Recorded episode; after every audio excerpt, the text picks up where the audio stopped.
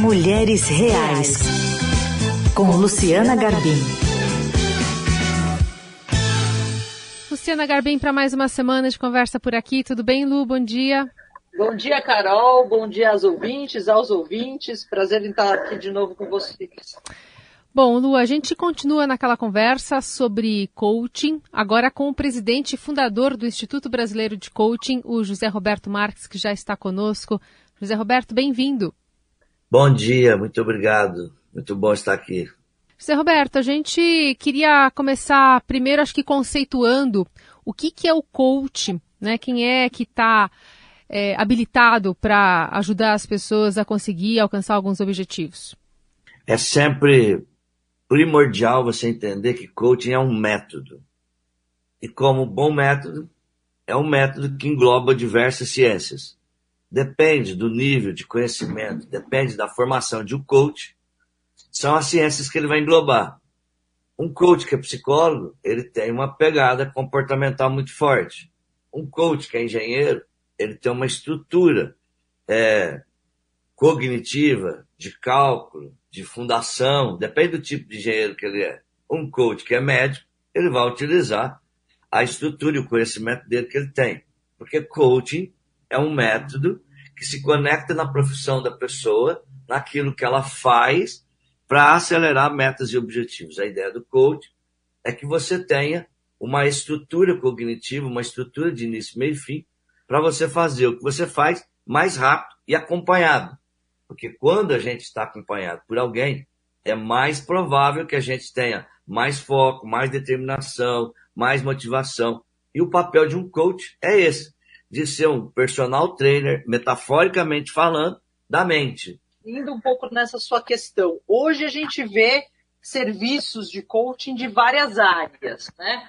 É como quem, quem recebe essas ofertas de serviços, principalmente nas redes sociais, pode saber, pode identificar que está diante de um profissional bem formado, que realmente é, é, cursou é, instituições renomadas. Tem alguma forma da, do, da, do cliente saber isso?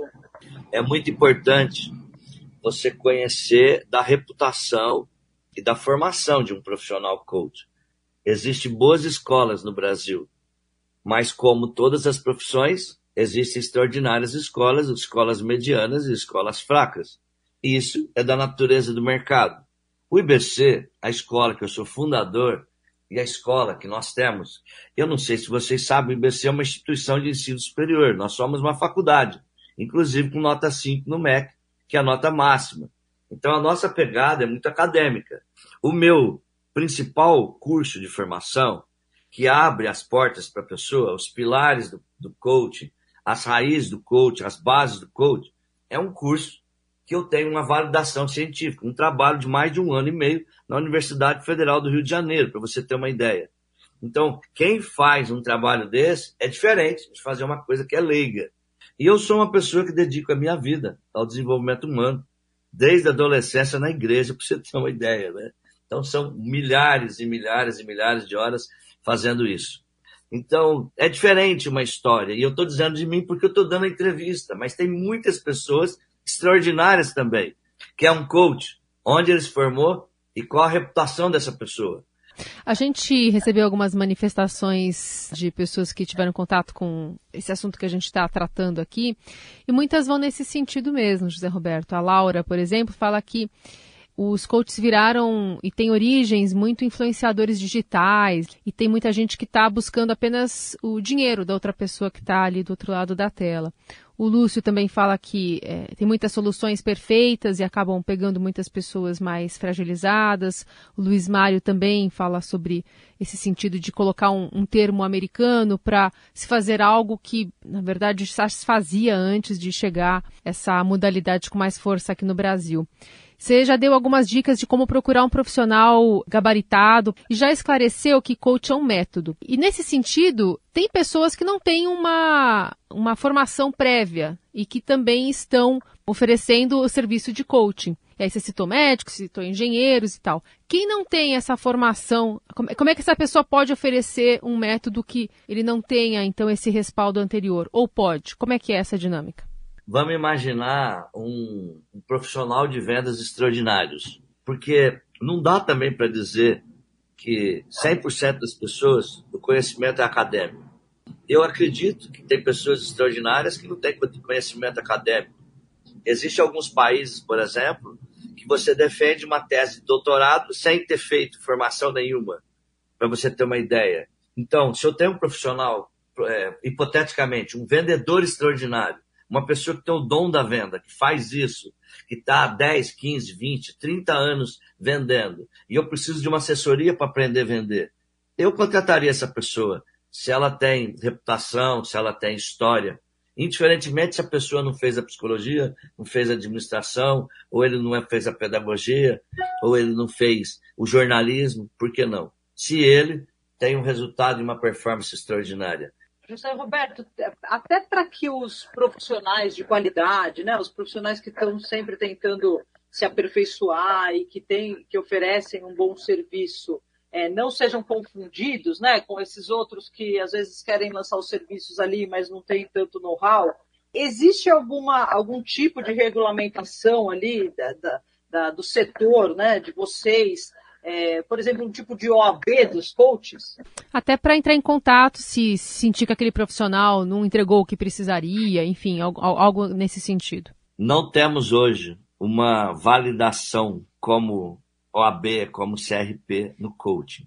Mas o jornalismo também não tem. A psicanálise também não tem. O coach também não tem. Os nossos coaches, nós damos é, uma retaguarda. As pessoas que fazem a nossa certificação, e eu acredito que as boas empresas, as mais estruturadas, também tenham.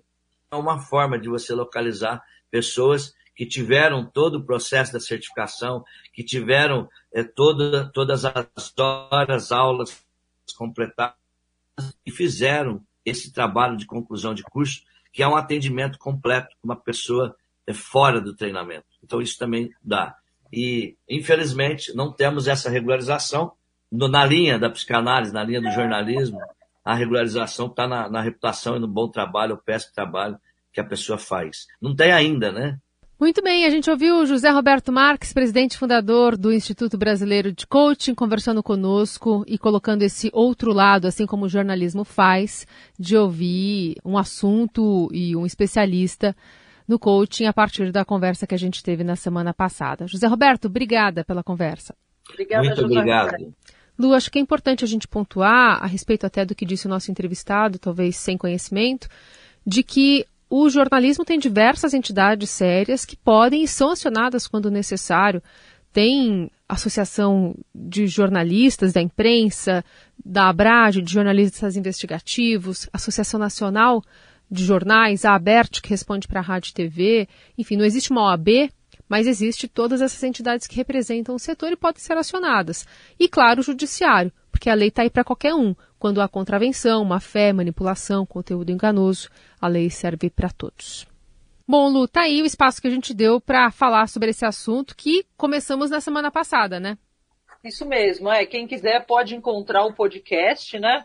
Acho que, aliás, foi bem interessante, teve várias manifestações é uma preocupação nossa essa questão, né, de você hoje ter na internet gente oferecendo serviço de todo tipo, muitas vezes soluções mágicas para relacionamento, para profissão, para saúde, né, coisas muito perigosas até. Que ficam então, longe da ciência, né? Exatamente. Então, assim, acho que permanece aqui o nosso alerta, né, e a nossa na nossa reflexão para que a gente tenha muito cuidado na hora de contratar um serviço desse. Até porque, como a gente lembrou na semana passada, muitas vezes a coisa não dá certo e aí a responsabilidade cai sobre quem contratou, não sobre quem está oferecendo serviço. É, e pelo jeito esse respaldo de fato não existe.